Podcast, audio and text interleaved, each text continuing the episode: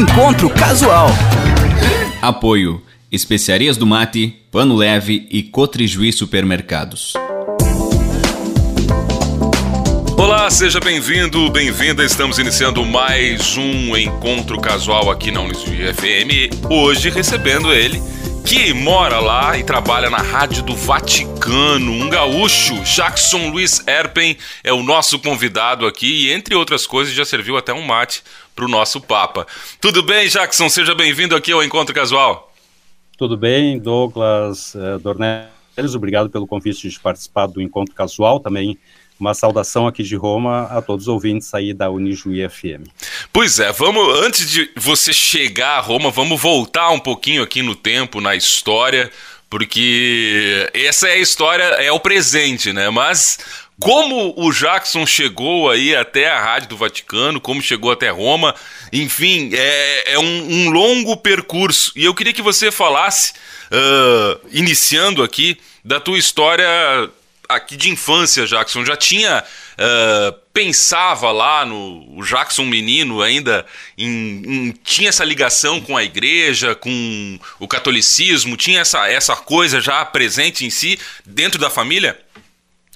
Sim, bem, eu sou taperense, né, natural de Tapera, porque não sabe, acho que na região aí todo mundo sabe. Todo mundo sabe. Ali, Selva, né, Tapera, enfim. E, e até pela função do trabalho uh, dos meus pais, depois uh, morei em Carazinho, morei em Iraí, 3 de maio, Santo Ângelo, enfim, até os 14 anos uh, sujei muito a mão de terra, pesquei lambari, comi pitanga. Tudo aqui na nossa região, né? É aquilo que se faz no interior, que é a melhor coisa que tem na vida, eu sempre diz, quem nasceu e criou no interior, ao menos até uma certa idade, assim, é uma experiência realmente incrível, assim. E eu, eu sempre estudei, no geral, em colégios de irmãos maristas, assim, né?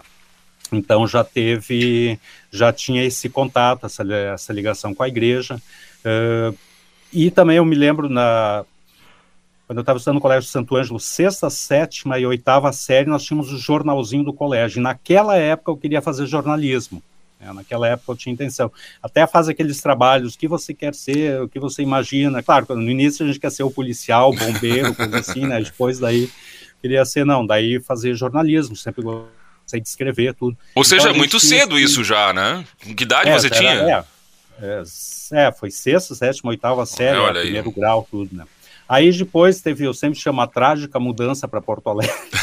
eu tinha essa alma, essa alma interiorana, digamos assim, e a mudança para a capital, enfim, completamente outra realidade, foi um choque para mim, para meus irmãos, tudo, enfim, mas o ser humano sempre se adapta, né? Então, ali... É uma família já, grande, Jackson? Nós somos quatro, eu tenho um irmão e duas irmãs, assim, né? pai e mãe ainda vivos e, e, e um irmão e duas irmãs. Mudaram e todos para Porto Alegre. Depois ali no. Como sim, estão todos morando em Porto Alegre agora. Aí no segundo grau ali, tu tem que fazer, tinha que fazer o profissionalizante, daí já estava pensando um pouco o lado de, de da análises clínicas, medicinas, depois eu vi que não era para mim, enfim, como sempre gostei do interior, sinto saudades, acabei fazendo vestibular para agronomia. A minha formação original, digamos assim, é agronomia, e eu acabei entrando na comunicação por causa da igreja, tá? Porque o que, que aconteceu? É, chegando em Porto Alegre, ali, uh, estudei depois um ano em Uruguaiana ainda, que foi o período que eu, me, que eu comecei a me afastar da igreja, as coisas naturais de, de gurizão, dos oito anos, descobrindo a vida, tudo, né? E eu me afastei bastante, assim, da igreja. Fui até, eu costumo dizer, andei espionando as coisas do outro lado. e depois uh, acabei voltando, né? Todo um processo de conversão, começou na paróquia São Martim, em Porto Alegre, e que tem a ver com a fraternidade, né, a Rádio Fraternidade, que é a minha ligação com Ijuí, né? Primeiro, nós tivemos a primeira rádio em Taquari, eu tinha acabado de me formar na, na, na agronomia, como sempre foi trabalho voluntário, né, na, na, rádio, então eu tinha que conciliar um pouco meu trabalho de autônomo na agronomia, daí eu escolhi a parte de jardim, paisagismo, sempre gostei de me sujar pegar pedra, tudo. Então, para mim, não era. Eu trabalhava mais que meus jardineiros. Ao menos sabia preparar uma terra melhor do que eles, isso eu tenho certeza.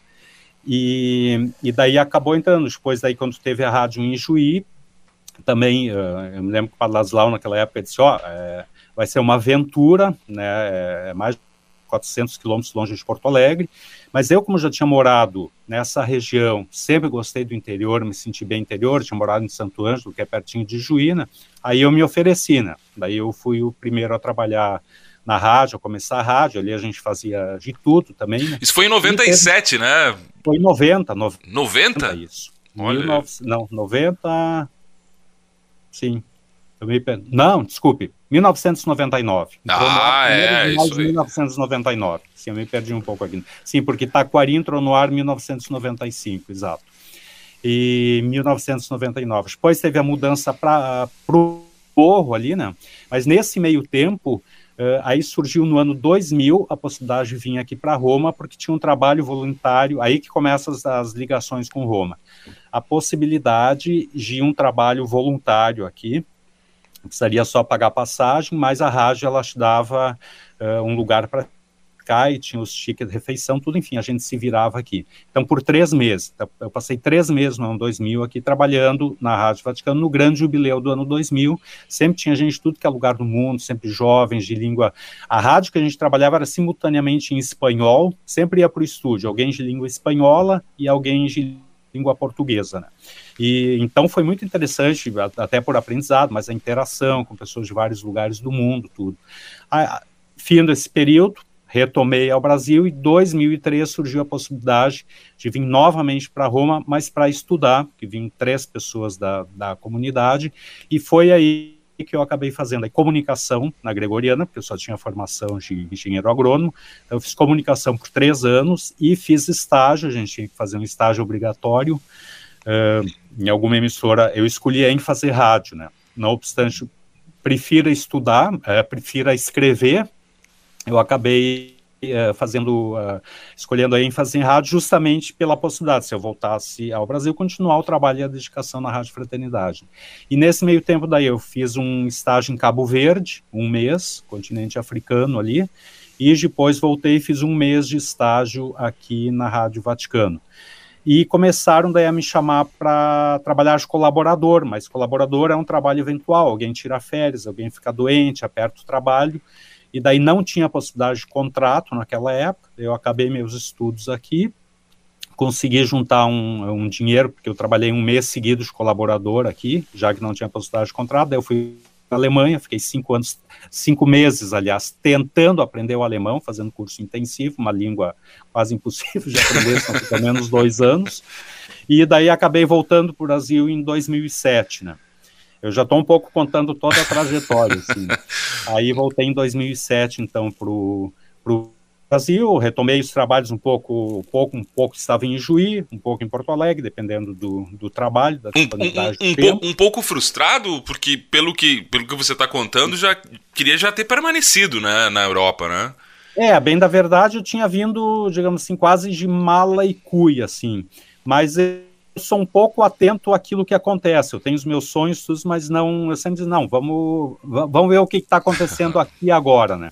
Então eu consigo uh, assumir bem a realidade presente, tanto que daí eu acabei voltando ao Brasil, eu retomei, inclusive, eu tenho criação de abelha ainda lá. Sempre eu vou pro.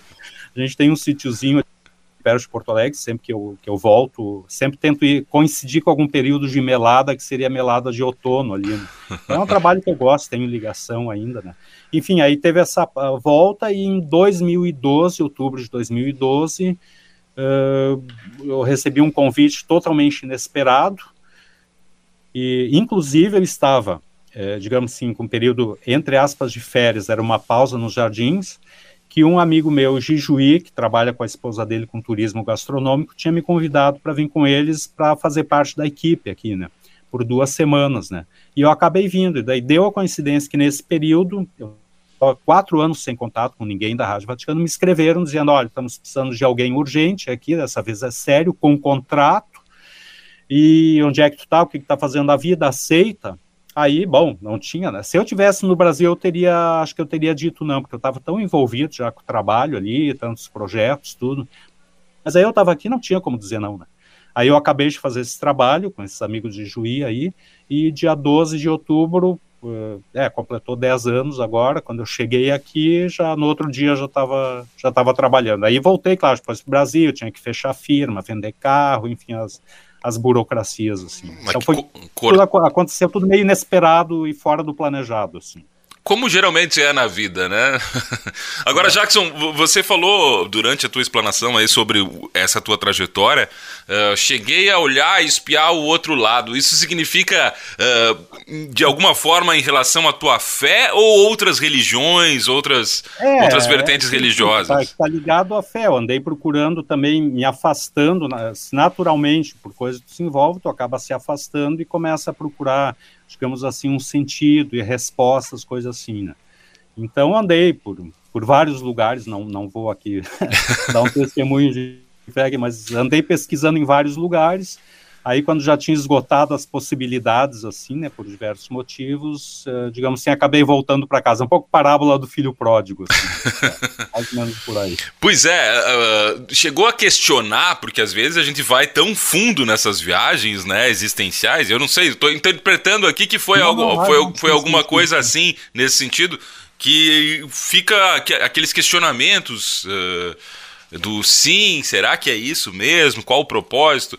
Foi nesse sentido também a tua viagem? Não, também, porque eu acho que vem, eh, tipo assim, assim, eu, eu, eu me envolvi, a primeira coisa eu me envolvi com drogas, uma coisa. Começa a fumar cigarro primeiro, depois do cigarro vai para os primeiros baseados, coisa assim, e aí vai, né? Então, eu sempre digo, se envolve com isso, naturalmente tu acaba se afastando, digamos assim, daquilo que seria o... Uh, nem, nem gosto de falar de moral cristã, coisa assim, mas, mas é a, a relação com Deus, digamos assim. E, e, claro, daí a, a, tendência a afundar e ao precipício é quase que um caminho natural, assim, te tira, né? Daí eu, eu acabei voltando, não é que eu disse, ah, vou voltar para a igreja. Que, né, pois é, teve, teve um não. fato, teve um fato que fez, opa, Sim, deu, aqui, aqui é o meu limite. É, digamos assim, quando tu tá no, no fundo do poço, uh, não tem mais nenhuma, não sabe mais para onde ir, não sabe mais o que fazer, a vida perde sentido, Uh, tu pode, sei lá, aparecer com uma limusine na tua frente, com dinheiro, um saco de dinheiro, as coisas não, não fazem sentido, perdem o sentido. Eu gostava Jorge Maltner falava isso, uh, as lamas da condição humana, né? Eu cheguei no mais baixo da, da, da lama da, da condição humana, assim. E aí que surgiu, então, essa possibilidade, que me falaram desse sacerdote, Padre Ladislau, coisa assim. Aí, mas sempre tem alguém que te leva. E antes perguntou se a minha família era, era religiosa. Sim, eu tinha tinha uma tia carmelita, eh, que é irmã do meu pai, que faleceu uns dois anos atrás, também tinha uma tia-avó, que também que era da Congregação do Sagrado Coração de Jesus, e eu tenho a minha mãe e a minha, e a minha irmã, que eu sempre digo que são mais católicas que o Papa, assim, que reza bastante. Então, tinha, já tinha essa, essa influência da, da família, assim, né? Aí eu gostei, né, nesse primeiro contato que eu tive com o Padre Ladislau, ali eu, claro, eu tinha um milhão nesse, nesses anos, assim, que eu tive longe, eu tinha um milhão de barreiras para voltar, imagina, né, com tudo que eu achava que eu tinha conhecido, voltar para a Igreja Católica ia ser um retrocesso de, seria quase para mim voltar ao obscurantismo, assim, na ideia que eu tinha da, né, naquele tempo, assim. E, mas aí quando voltei foi toda, claro, um longo processo, dolorido, não foi fácil assim, mas digamos assim, encontrei o que eu estava procurando. É sempre, sempre digo esse processo, até por ter vindo aqui, tudo é uma coisa que tu vai amadurecendo a tua fé, os conceitos, os conhecimentos de igreja, principalmente sempre digo a relação com Deus, né? Eu sempre digo um, dos maiores desafios que a gente tem, eu digo isso hoje, porque no início, digamos, início de conversão, a tendência é se tornar fundamentalista porque se, se pega muito a letra, né, e se deixa de fora o espírito. E a relação com Deus é uma coisa que tu vai amadurecendo com os poucos, inclusive errando e caindo. E nisso eu entro com uma palavra do Papa Francisco, a gente segue as homilias à medida do possível, os, os discursos, tudo. Ele sempre diz que, que ele, ele torcia sempre para que diante dos rígidos, isso dentro da fé, aparecesse uma casca de banana, né, que a casca de banana faz o rígido resbalar e cair, né? E eu digo assim que é, graças a Deus que a gente cai, porque são é justamente com a, com a com as quedas que a gente tem que eu acho que aproxima a gente cai do nosso orgulho, das nossas certezas, às vezes aquela rigidez, fundamentalismo, e aí que a gente deixa espaço para Deus agir, né? Então, sempre acho, o maior desafio é a gente, como cristão, no meu caso, aprender a viver com, com a liberdade de filhos de Deus. Isso é, e continua sendo um desafio, não é que eu já tenha descoberto isso, é uma descoberta que faz cada dia e vai até o final. Como tu ser livre sem ficar julgando os outros, sem ficar apontando, sem ficar botando, sabe? É, por isso que eu amo o Papa Francisco, né? Eu sempre digo, tem um, tem um Papa para cada tempo, né? Eu, eu vivi com três papas já, agora o Papa Francisco. Então ele traz essa coisa humana contra as hipocrisias, a duplicidade. Ele sempre diz, normalmente por trás das rigidezes existe muita hipocrisia, existe muita coisa ruim assim. Então isso assim de ser transparente, ser espontâneo, aprender a amar, aprender a perdoar não julgar os outros, ajudar o próximo, estar atento à necessidade dos próximos. Ele que sempre fala do bom samaritano, que é outra parábola que ele fala muito, né? Então, uh, são todas coisas que ajudam, acho, até a gente se tornar ser humano, um ser humano melhor, assim, também, que não pode ser afastada a fé da nossa humanidade, né? A fé e a humanidade nossas têm que andar juntas, né? Com absoluta certeza. Agora, Jackson, chegou a parte mais difícil do programa, que é a escolha das músicas aqui. Eu vou pedir para você anunciar as duas primeiras. Tá. Então, antes de, eh, de chegar na parte mais punk, assim, vamos dizer assim, começar com uma coisa bem leve, um pouco diferente, que eu descobri há pouco tempo, que me sugeriram, uh, até que é realmente para elevar a alma, que é um contratenor Philip Jaruski, ele canta Handel, Il triunfo del tempo e del desengano, traduzindo seria o triunfo do tempo e do desengano. E na sequência, para contrabalançar e dar aquele choque, o, com Pink Floyd, Time, que é do álbum The Dark Side of the Moon, que para mim é, o, é uma obra-prima esse álbum aí. Compartilhamos é dessa ideia também, de que é uma obra-prima. Jackson, agradecer já você essas duas primeiras músicas e agradecer especiarias do Mate, que possibilitou esse encontro casual aqui. Uh, grande abraço e Fique ligado lá em tudo que tem nas redes sociais da Especiarias do Mate. Vamos ouvir as duas primeiras do programa de hoje, que traz aqui esse gaúcho que vive lá. E a gente vai falar ainda do mate que ele deu para o Papa, o Jackson Luiz Erpen.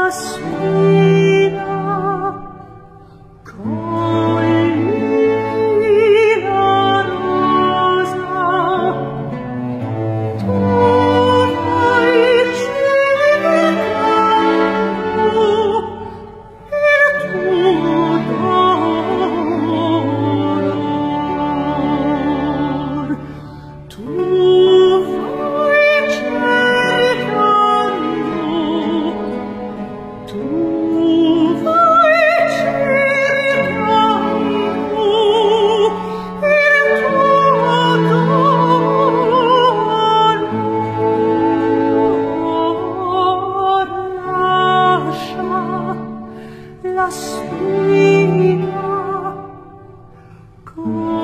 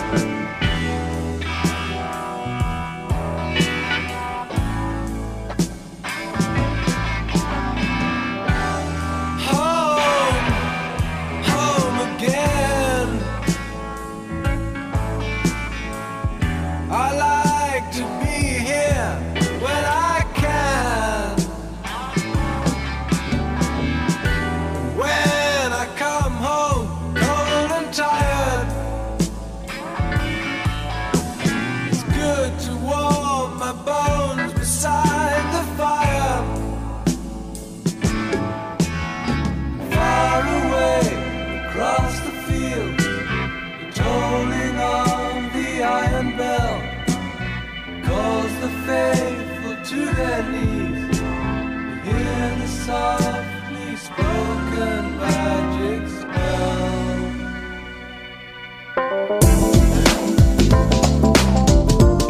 Nós estamos seguindo o encontro casual, recebendo hoje aqui esse gaúcho que, entre outras coisas, e eu vou começar esse bloco fazendo referência a essa história, Jackson, uh, serviu esse mate pro Papa, essa bebida que é tão característica aqui, que tão, tanto simboliza o nosso estado, né? Uh, mais uma vez, um abraço lá pro Especiarias do Mate.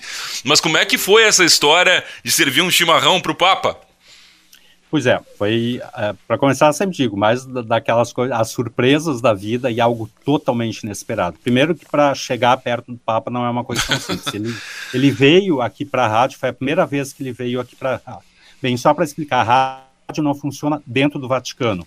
A rádio é um prédio fora do Vaticano, pertence ao Vaticano, faz tudo parte dentro dos acordos dos Tratados de Latrão, 1929, então é, é, propriedade da Santa Sé, mas está em território italiano, tanto que tem uma plaquinha na entrada do prédio que diz zona extraterritorial, ou seja, pertence à Santa Sé, mas está fora do território da Santa Sé, em território italiano. E com toda a mudança na mídia vaticana, que começou uh, a existir inicialmente a partir de 2015, mais fortemente a partir de 2017, o Observatório Romano, que era dentro do Vaticano, passou a vir aqui também que ele chama o Palazzo Pio, que seria o prédio Pio, traduzindo literalmente assim. Então ocupa parte do segundo andar. Aqui é quatro andares. uh, a nossa redação, ao lado do, do, dos, do programa indiano, ali é no quarto andar. Aqui tem programas em, em 40 línguas. Aqui é um, é um, é um pequeno universo, assim. Uma Mas, torre, enfim, uma torre o, de Babel. É uma torre de Babel. Só que as pessoas aí, se é, entendem. É, e aí, o, o, enfim, o, o Papa Francisco ele veio uh, fazer essa visita por ocasião dos 90 anos do Observatório Romano. Não foi para a Rádio Vaticano. A rádio foi, foi consequência. Aí tem um pequeno auditório onde ficaram, tipo assim, os representantes de cada redação, a, a diretoria, enfim, ficou todo mundo acompanhando por um telão uh, essa parte, a visita dele. Daí o Papa Francisco veio no segundo andar, mostraram edições antigas conversou com o diretor do Observatório Romano, foi para a capela que fica no segundo andar, e ali estavam, entre outras pessoas, a nossa colega de Erechim, Andressa Collet, que estava grávida, e o Papa daí na saída abençoou, né, o ventre materno dela, o filhinho que estava sendo gerado, tudo. Aí pegou o elevador e foi para o quarto andar, que é onde nós estávamos, porque ele ia dar uma entrevista no quarto andar, ali tem o nosso melhor estúdio. Só que teve toda uma organização, um protocolo, então eles disseram assim, não, para não ter muita gente, daí tinha a questão de segurança, então vamos fazer assim, ó, fazer uma fila na frente dos, é, tipo assim, os escolhidos, né, aquelas pessoas que o Papa iam saudar. E era para ser esses ali, né? Só que, claro, chegando o Papa, todo mundo da, da redação foi, né? Como eu sou mais alto, eu fiquei no fundo, né? E levei naturalmente o chimarrão e a térmica que tinha, mas a ideia era só um aceno, assim, para, ó, dizer, estamos aqui, uma saudação uh, gaúcha, assim, né? Mas o Papa não gosta dessa coisa de privilegiados e escolhidos, né? Então ele saudou os primeiros que estavam ali, daí abriu lugar na fila e foi saudando e foi em direção a mim. E daí ele chegou e disse: Ah, eu tô com sede, eu quero tomar. e daí, nossa, incrível, né? Primeiro teve, né? Saudei ele tudo, teve a saudação. Serviu o chimarrão, ainda estava quente naquele momento. Daí ele disse: Muito buena, mas disse: Não é argentina la erva. Já viu direto ali que a erva não era argentina e tomou chimarrão, disse muito bom e agradeceu, né? E foi para o estúdio para dar entrevista. Nesse momento, a segurança disse: ó, esvazinho o corredor, o Papa vai sair daqui a pouco, não pode ter ninguém aqui. Aí nós fomos para as salinhas e todo mundo acompanhando do monitor, né? E eu sempre com a cuia, não largo, né? Ela sempre junto comigo, fui no corredor acompanhando também. Aí tinha um, um jovem sacerdote jesuíta, ele disse: não, mas eu vou tentar dar esse livro para o Papa. Ele tinha escrevi, é, escrito um, livro sobre São José de Anchieta e disse: Eu quero dar para o Papa. E a Andressa disse de novo: Quero pegar outra benção. Mas eu estava com um pouco de medo de segurança, eu sei que era difícil. E a hora que o Papa acabou a entrevista, estava saindo, foi. Foi a Andressa, foi o, foi o, foi o Padre Bruno, tinha mais meia dúzia de pessoas, e eu fiquei bem no fundão, mas ali só para olhar de longe, para estar tá ali observar a cena. E ele me viu, e foi em direção. e disse: Eu quero outro. Estou com sede, quero outro. Deu entrevista. Né? Aí que foi aquele vídeo Sim. que deu a, a, feliz coincidência que teve um técnico da rádio, o Adriano Vitali, que ele tem um bom celular, gravou o vídeo. Né? E depois disse para mim, ah, tu quer o vídeo? Não sei o que. Nossa, pelo amor de Deus, é histórico, assim. Foi esse vídeo que andou, que andou circulando por aí, assim. E mais, o mais incrível foi que um, o pessoal estava nervoso por causa da agenda e por causa do horário. Ele tinha um outro compromisso. Pois, e nesse ponto o Papa não é muito, muito com horário, assim. E ficou ali conversando.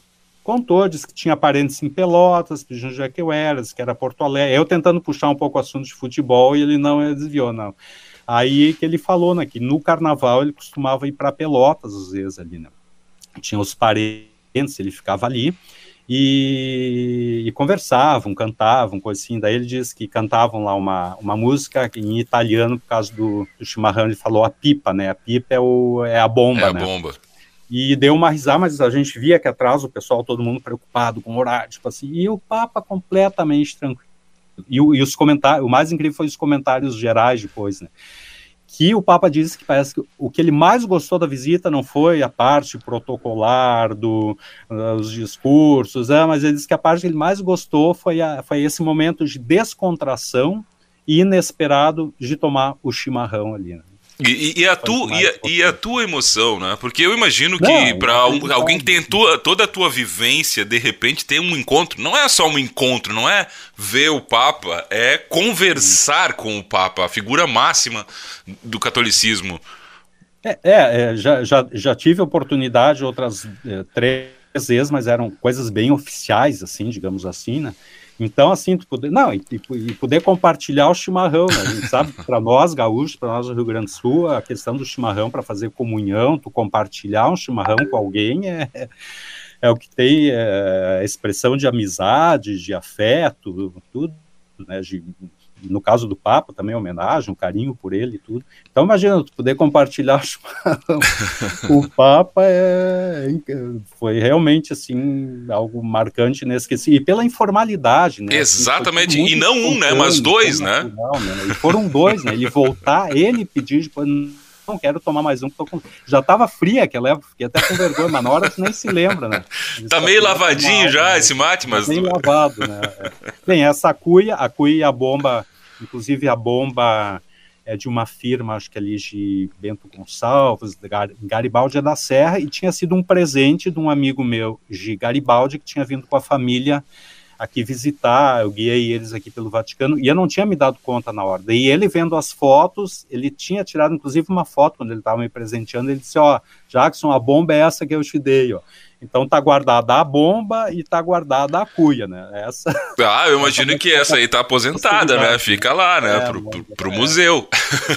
E vai com a foto, daí vai no observatório, eu mando pedir as fotos, uma foto grande dessa parte, e, e vamos ver no futuro o que, que vai dar para fazer então com, a, com, essa relíquia. Né? Ah, uma grande relíquia. Uh, Jackson, pra gente terminar, e não é um assunto tão, tão simples da gente terminar, mas você fez referência, claro, já passei por três papas, né? Uhum. Esse Papa, o Papa Francisco, realmente é o Papa que tem que viver essa era aqui, pra, porque tem a, o dom da, da comunicação uhum. para esse tempo. É um tempo de, de hipocrisia, de fake news, de mentiras que se propagam como verdades, enfim. Esse é o Papa que precisa existir para esse tempo, na tua opinião? É, é eu, eu, sempre digo assim, mas isso é uma coisa que não está no magistério da igreja, nunca li em nenhum lugar, mas é, eu tenho para mim isso. Sempre penso um papa para cada tempo.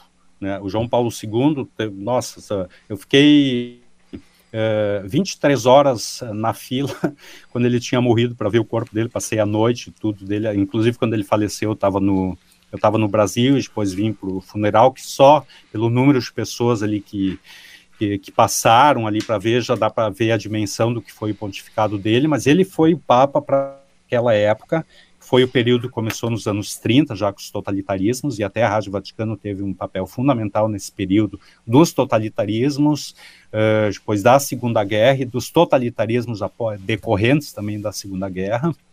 Né, a rádio teve um papel fundamental.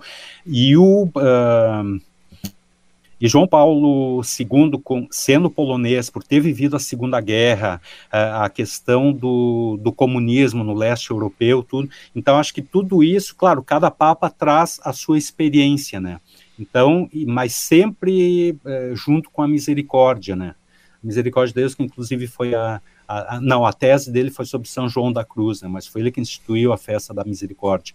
Então, uh, ele soube, digamos assim, conduzir o barco de Pedro naquela época com os desafios que se apresentavam naquela época. Depois veio o Papa Ratzinger, que era considerado tipo assim, era quase é, difícil saber quem vai ser o Papa, mas naquela época era, era quase óbvio assim que ia ser o, o, o, Bento XVI, né, que era considerado, digamos assim, um papa de transição, e daí para essa época, com os desafios que nós temos nessa época, tem, tem, eh, tem que também ter esse retorno ao Evangelho, e é o que o Papa Francisco está tentando fazer, eh, a simplicidade, porque às vezes descomplicar a coisa, essa questão que ele sempre fala do testemunho, assim, do testemunho pessoal, da vivência, da, não da duplicidade de vida, mas da transparência, da, da autenticidade da relação com Deus.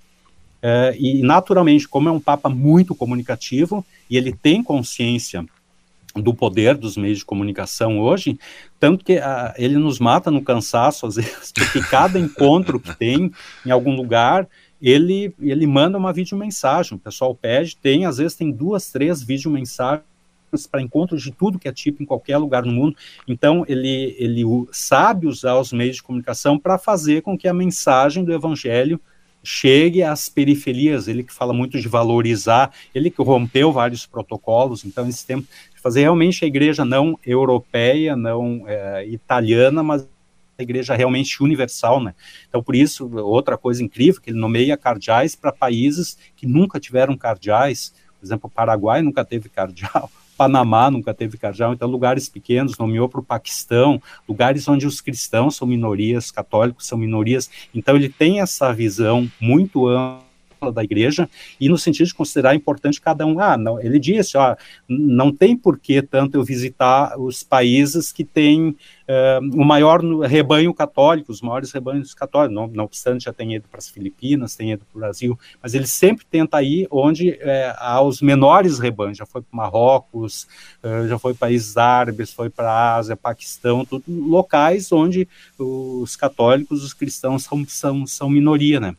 Então ele aproveita é, as mensagens dele para o meio de comunicação, fala essa questão das fake news, ou seja, ele tem muito presente e consciente o que acontece no mundo, ele é muito bem informado, né? Então ele chama atenção para esses fatos e usa bem os meios de comunicação, né? Inclusive para nós às vezes é difícil achar, além de, de, ele ser muito fotogênico, é difícil às vezes para nós encontrar qual é a melhor foto do Papa Francisco para ilustrar uma matéria, já que a gente tem o site também, né? Então ele sabe usar a comunicação para transmitir a mensagem. E às vezes uma imagem fala muito mais do que um do que um discurso, do que uma pregação. E no caso do Papa Francisco, as duas coisas andam muito bem juntas, né? Exato. Porque o discurso sempre é muito bom também. Uhum. Chegou a hora de mais música, Jackson. O que, que a gente ouve agora nesse segundo bloco? Então, vamos lá. Bem, o Mark Knopfler, eu sempre gostei de Mark Knopfler, era praticamente que eu, que eu andava ouvindo assim. Então vamos lá do álbum Sailing to Philadelphia, tem What It Is, e depois uma clássica do Frank Zappa, do álbum Joyce Garage número 3, Watermelon in Hister Hay. Muito bem, é o nosso convidado aqui do Encontro Casual, mais uma vez fazer referência aqui a especiarias do mate, que possibilitou esse encontro com o Jackson, que é o nosso convidado e volta ainda no terceiro bloco para mais conversa aqui sobre o trabalho dele lá na Rádio Vaticano.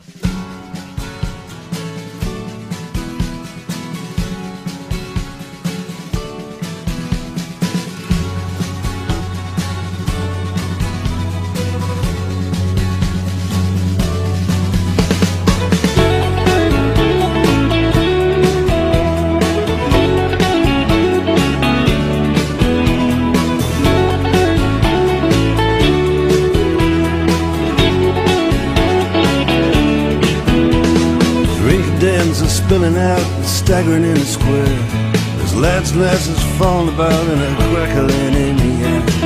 Then around the dungeon doors, the shutters and the queues. Everybody's looking for somebody's arms to fall into. That's what it is. That's what it is. Here's frost on the graves and the monuments, but the taverns are warm in town. People curse the government and shovel hard food down. Lights are out in City Hall, the castle and the keep. The moon shines down upon it all, the legless and the sleepless. Cold on the toll gate with the wagons creeping through.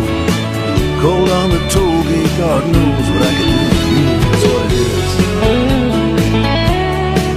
That's what it is. Gavison sleeps in the citadel with a ghost in the ancient stone. High on the parapet, a Scottish piper stands alone. High on the wind, the Highland drums begin to roll. Something from the past just comes and stares into my soul. Cold on a toll gate with a Caledonian moon. Cold on a toll gate, God knows what I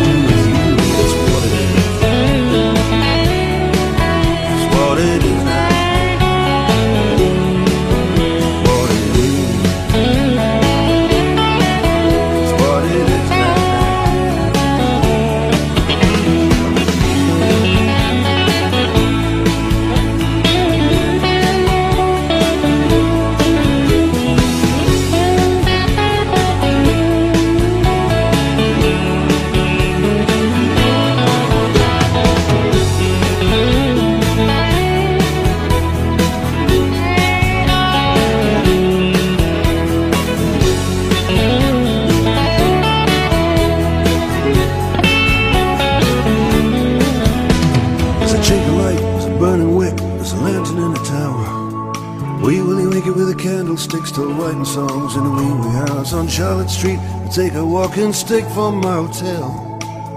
The ghost of Dirty Dick is still in search of Little Nell. That's what it is.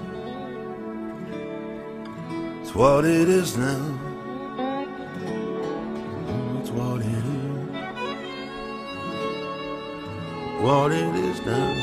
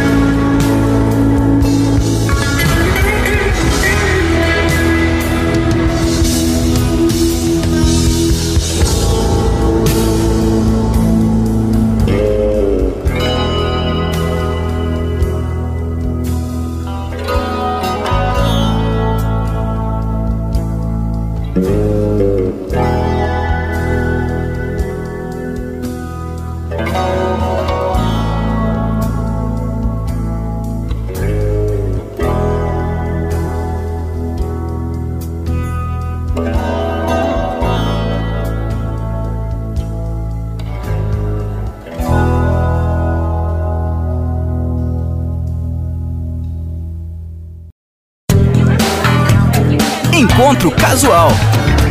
Apoio: Especiarias do Mate, Pano Leve e Cotrijuí Supermercados.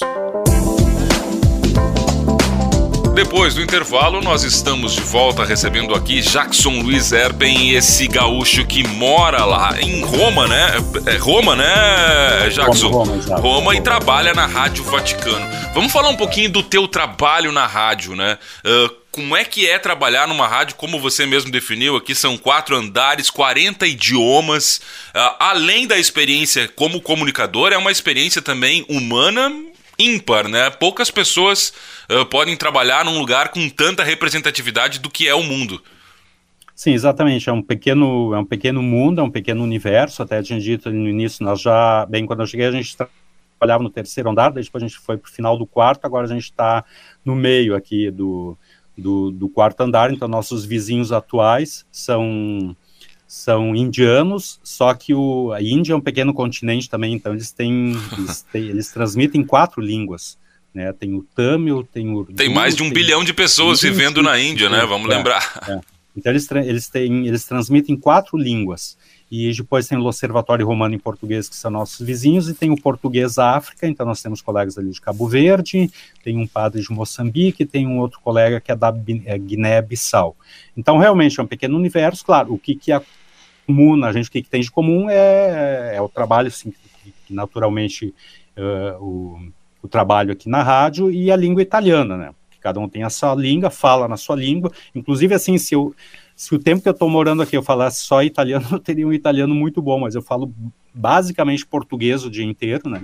Então, já, então não é que eu falo fluentemente italiano, a gente tem dificuldade, o pessoal percebe logo, tu abre, diz duas frases, o pessoal já sabe que tu é, que tu é estrangeiro, assim, né? Então, assim, é, no início, é, bem, primeiro que é uma responsabilidade, né? Eu, eu, encaro um pouco como, como missão, assim, tu tem que se doar, uh, na rádio não tem folga, até porque o Papa não para, né? Às vezes, teoricamente, não é que trabalha de segunda e sexta, final de semana folga. Não tem como, porque o Papa trabalha sábado e domingo, são os dias de mais atividade, às vezes. Então, ele trabalha de segunda a segunda, de domingo a domingo. Nunca tirou férias, nunca foi para Castel Gandolfo, que era um local de férias dos papas, inclusive transformou num museu. Nunca foi para nunca fui, foi para as montanhas no Vale da Osta, no norte, que era mais fresco, não. Sempre ficou no calor romano, ficou aqui ou, ou visita algum país. Né? Então o Papa não para. Então ele cansa a gente. Uma equipe, ele nos cansa, mas ele é incansável assim na, na, na, na missão. Então, é, digamos assim, tu não consegue desligar da rádio. Tu não consegue. Ou tu tá dentro, tu tá fora, não tem como desligar. E até porque a gente tem outra questão que é das redes sociais.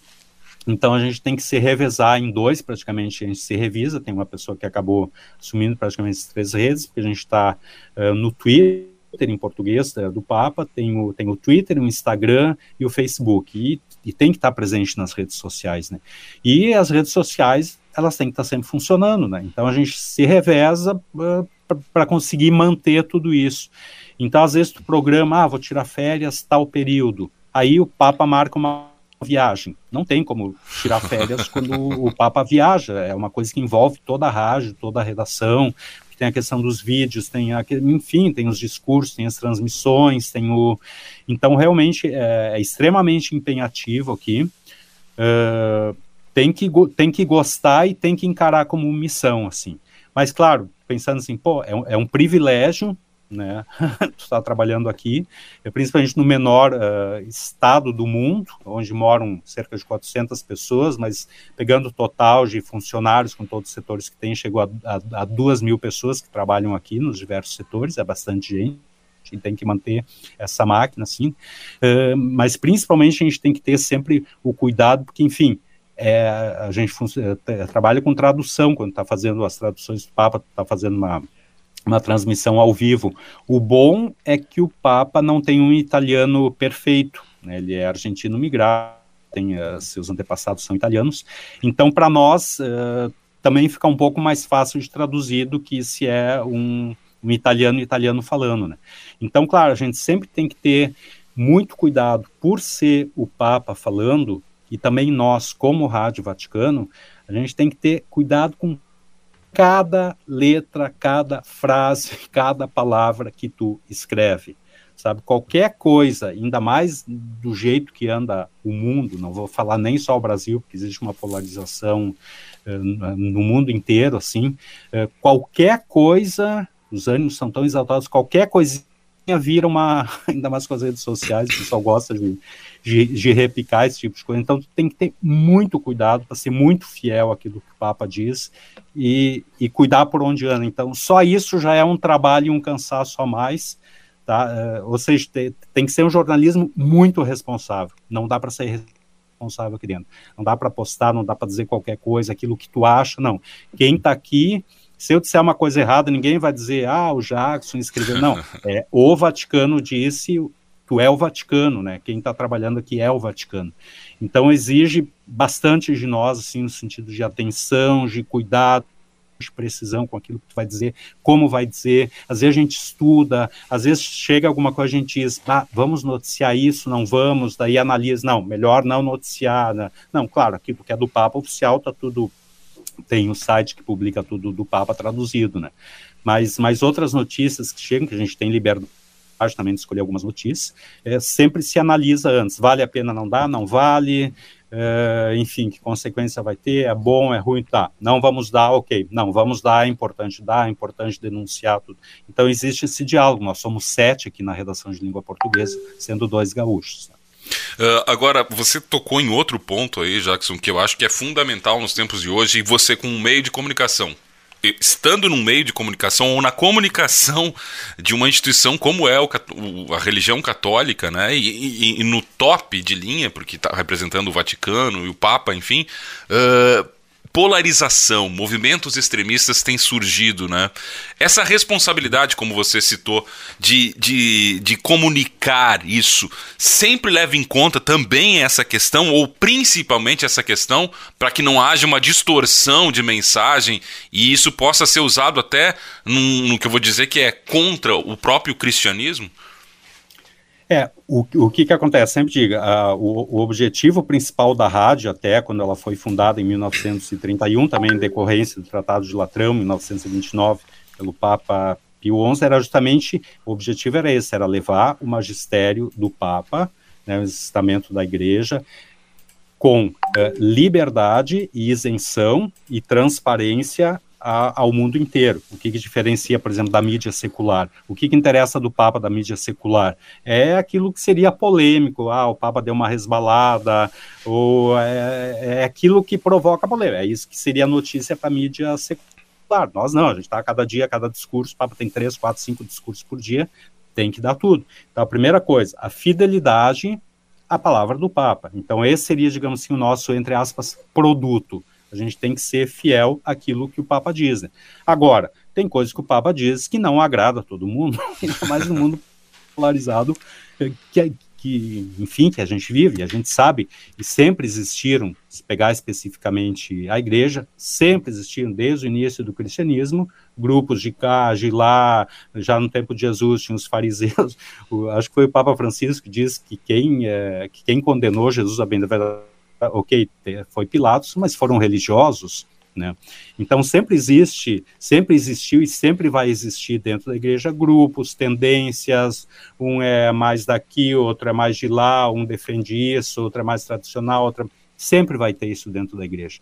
Então qual é a função, digamos assim, até do o Pedro? Pedro é que está no timor, é o timoreiro, é, é o que está com o leme do barco que tem que ir meio no mar tempestuoso ali, ele tem que, com suas palavras, tentar manter uh, e rezar para que isso, para tentar manter o rebanho, digamos assim, unido, mesmo com todas as fraturas e brechas que aconteçam daqui e ali. Né?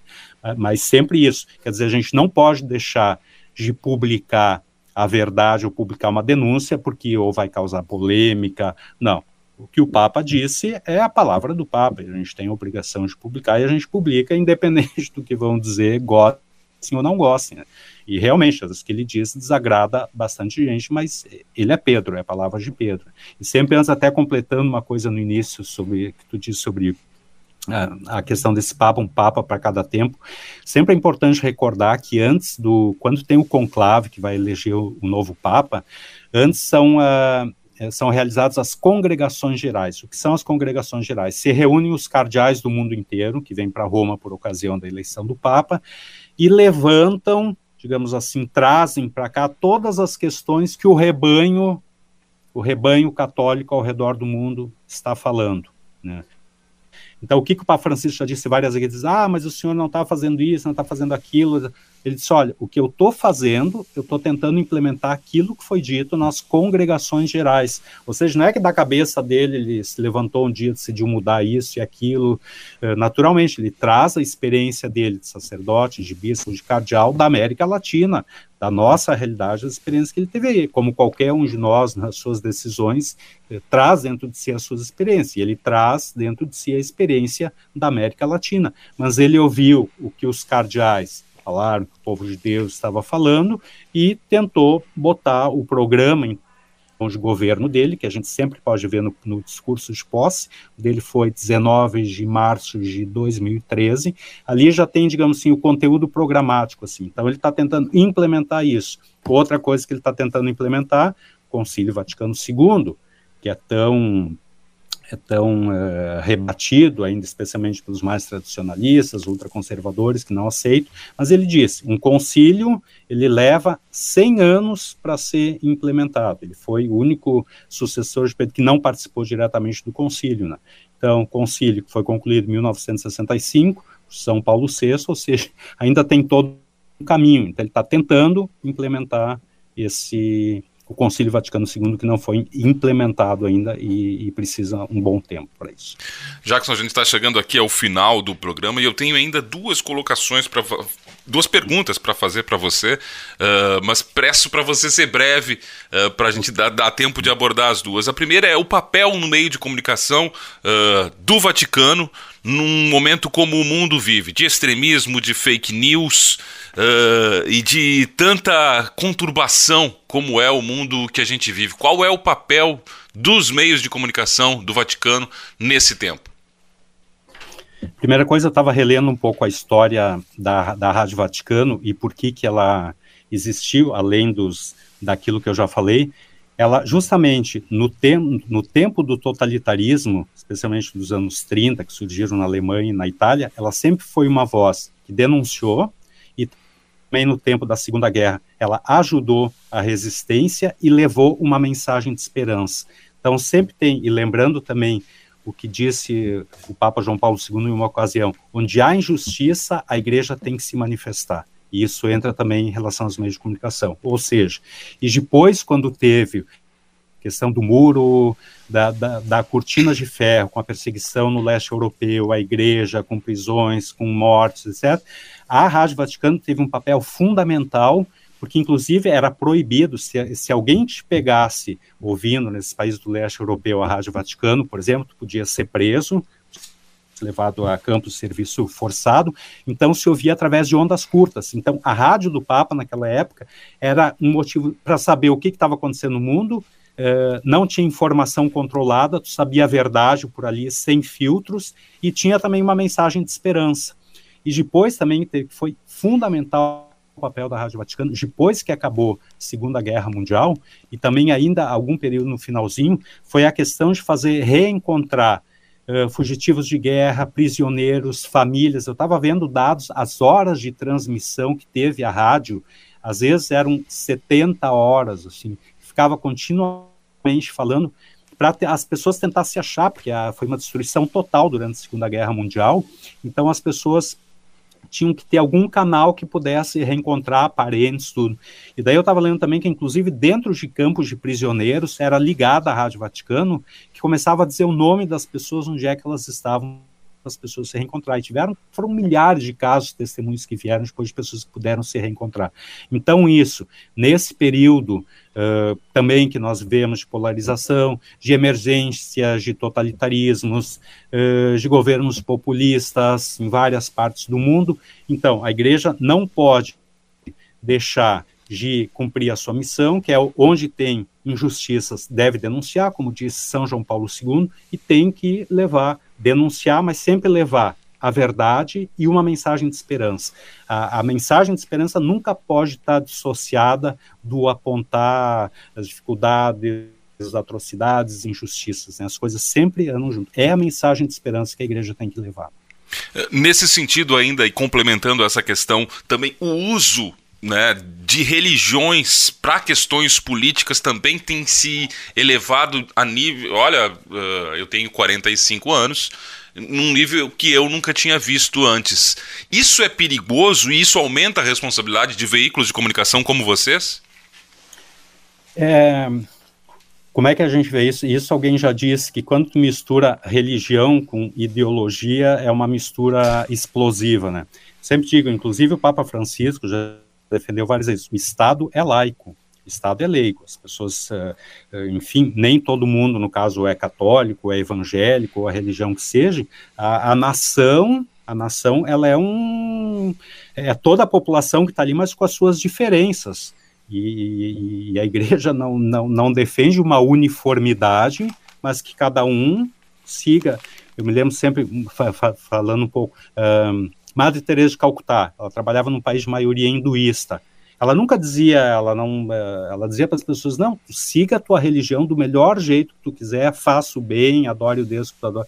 Entende? Não fazer proselitismo. Então, sempre é uma mistura é, perigosa, e, e, e, o que eu lamento um pouco hoje, assim, até porque eu vejo, eu participo de várias chats em WhatsApp, eh, a gente recebe mensagens, o pessoal que nos escreve da rádio, apesar de ter é, a, a um, digamos assim, um órgão oficial do Vaticano, é, não sei porque as pessoas têm uma atração por aquilo que é superficial e às vezes é, é mentiroso, e é fake news. Né? É, é, é, se tu for ver, eu tenho várias pessoas que eu sigo que tem programas, tem canal YouTube, tudo que são aquelas pessoas serenas que estão dizendo a verdade, são pouquíssimamente, são pouco compartilhadas. Normalmente aqueles que provocam a polêmica, provocam o radicalismo, têm milhões de seguidores. Então até um fenômeno interessante tudo. Por que, que as pessoas querem o radicalismo hoje? O que, que leva as pessoas a gostar do radicalismo? Inclusive eu criei uma expressão aqui que é o magistério do WhatsApp né? Inclusive, muitos cristãos católicos eles não seguem o magistério pontifício, o magistério da igreja, mas seguem o magistério do WhatsApp. Eles não sabem o que o Papa diz, não sabem, não leem os seus discursos, não leem os seus documentos, bem, na verdade, não conhecem a igreja a fundo, tá? Mas qualquer youtuber ou qualquer cara que chega e diz alguma coisa, por exemplo, contra o Papa, tudo, o pessoal aplaude, compartilha, compartilha tudo. Às vezes eu dou uma sacudida em alguns amigos que eu tenho mais, mais intimidade, poder falar. Ainda consegue, Jackson? É, não, dá para contar nos dedos aqueles que ainda dá para conversar, assim. Mas é, mas realmente, pô, tem que dar uma sacudida, cai na real, olha, claro, a gente se esforça, passa os links, tudo é que a gente vê o que tem de manipulação de informação, quando tu pega descontextualizada a informação. Então, o conselho que a gente dá, consulte, ó, se tratando de Papa Francisco, que igreja, consulte os meios oficiais, as fontes oficiais. Tem que ler. Parece também que o nosso povo, lá, nossa população, não é muito de ler coisa, coisa muito, gostam da mensagem mais rápida, assim, tem dificuldade de ler coisas com mais conteúdo, que também é um fenômeno um pouco desse, desse tempo de redes sociais, eu acho. É, lamentavelmente. Jackson, a gente está chegando ao final aqui, eu quero agradecer imensamente a você por nos trazer, nos proporcionar, chegar perto da tua história, né, e, e, do próprio Vaticano de uma forma indireta aqui, conhecer um pouquinho mais dessa realidade de comunicação que é tão importante para todos nós.